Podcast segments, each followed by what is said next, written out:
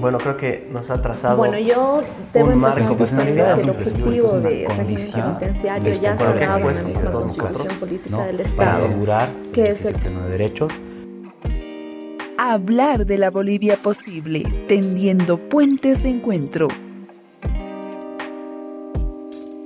I would never say I'm self made, I need a lot of help.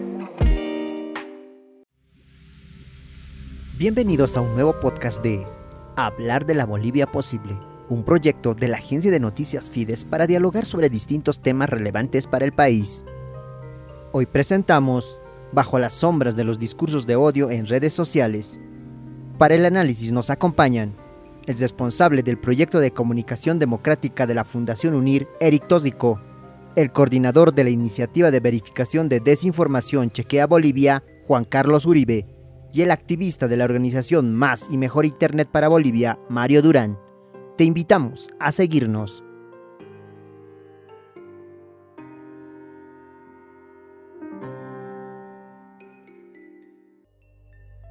A veces asociamos el discurso de odio con el tema político.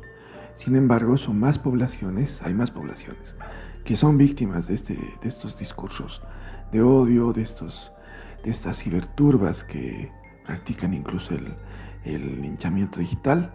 Y hay que eh, explicar en familia, ¿no? El individuo primero tiene que aprender porque eh, ayer fue la profesora, mañana puede ser otra persona que sea víctima de estos discursos de odio y no va a saber qué hacer. ¿no?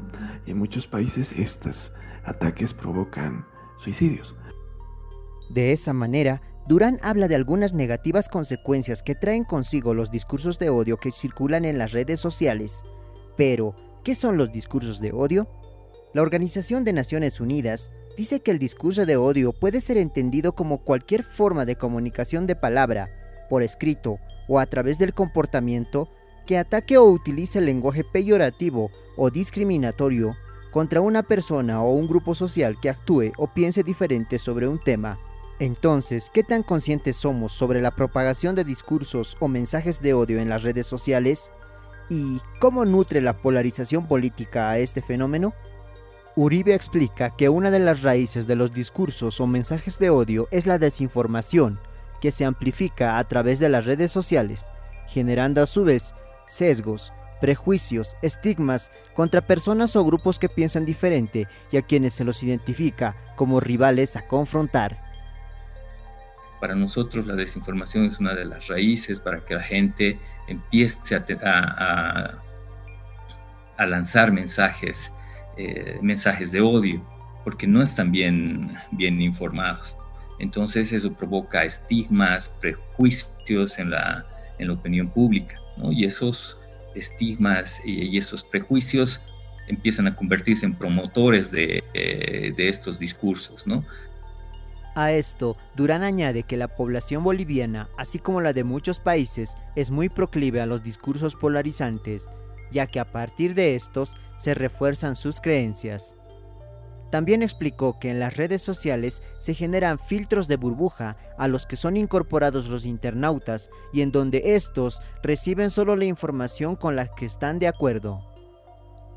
Lo que te va a hacer es que te va a someter a una burbuja donde tú vas a creer que todo el mundo opina como tú. Esto puede ser eh, fútbol, puede ser opinión política, entonces te vas a rodear de personas que refuerzan tus creencias. Ante este fenómeno, sería lógico pensar que es necesario regular estos contenidos en las redes sociales.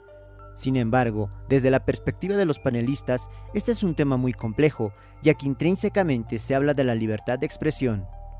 Entonces, ¿quiénes son los llamados a controlar la emisión de discursos o mensajes de odio en las redes sociales? Para Uribe, es muy difícil la regulación de las plataformas sociales, esto debido a muchos factores, entre los cuales está esa controversia que se genera por ir en contra del derecho a expresar libremente las ideas. Eh, hay una línea muy delgada entre la libertad de expresión y el discurso de odio, incluso la, desinformación. Eh, no hay quien pueda poner una división y creo que es, creo que es bien, bien difícil. Por su parte, Torrico dijo que debe generarse una especie de mecanismo de autorregulación entre los internautas, ya que, en base a los estándares internacionales, la libertad de expresión tiene límites y no puede considerarse irrestricta. En realidad ninguna libertad es absoluta, ¿no?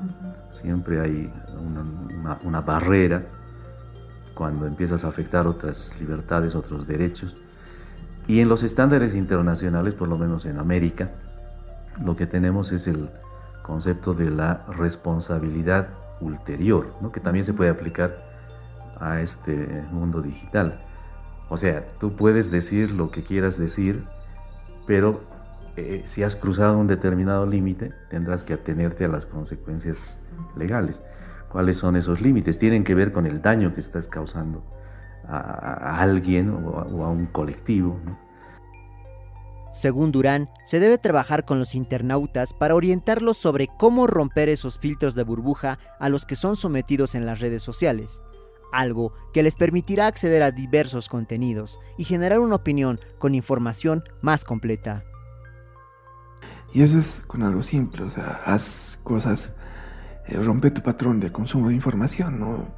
Que sé yo, hoy voy a ver gatitos, mañana voy a ver elefantes y todas cuestiones para que el algoritmo eh, te dé una pluralidad de contenidos, ¿no? El siguiente elemento tiene que ver con cómo educamos a la gente para que forme su propia opinión y ésta se base en realidades. Eh, la desintoxicación digital también es importante porque nos hemos vuelto, bueno, algunas personas una, estamos eh, más de las 6 horas, ¿no? Estamos unas 18 horas por lo menos atentos unos minutos a ver qué está pasando, ¿no? Entonces tienes que darnos días en que nos desconectamos del celular. Torrico otorga una cuota de responsabilidad a los medios de comunicación que muchas veces sucumben a la tentación de difundir mensajes de odio o desinformación, contenidos que posiblemente pueden incrementar la tensión o la hostilidad en ciertos escenarios conflictivos. Pero también habría que trabajar en materia de derechos humanos y de ética de la información y la, comunicación. Y, sobre todo, por ejemplo, eso podrían hacerlo muy bien eh, quienes ejercen profesionalmente la tarea de informar, porque a veces también entran en esa misma lógica. ¿Los medios? Los periodistas, ¿no? Que les llega a su teléfono algo y lo ven tan importante que, inmediatamente lo convierten en noticia y entonces ya como que se legitima lo que puede ser un mensaje de odio. Finalmente, ¿Cuáles serían las propuestas para orientar a los internautas y hacerlos más conscientes del impacto negativo que tienen los discursos o mensajes de odio? Según Uribe, la clave está en lo que Chequea Bolivia denomina alfabetización mediática, una capacitación orientada a la población y a los responsables de redes sociales de los medios de comunicación. Eh, la alfabetización mediática está tratando de enseñar un poco lo que son las narrativas y las contranarrativas eh, teniendo como puntal el pensamiento crítico. Entonces, eh, ahorita sí, en, nuestro país existe bastante discurso de odio, con que solo un medio de comunicación ponga un mensaje que no necesariamente tenga discurso de odio, los comentarios que, que se hacen empiezan a, a, generarse como una bola de nieve en forma de discurso de odio. Tosico coincide con Uribe y afirma que la propuesta para frenar este fenómeno es la educación. Esto para generar una capacidad crítica en el internauta. Finalmente, Durán dijo que también es necesario dejar de asociar los discursos o mensajes de odio al tema político y ver que también muchos internautas son víctimas de este fenómeno por otros temas. Ya como tarea hay que primero persistir en la lucha contra el discurso del odio, ¿no?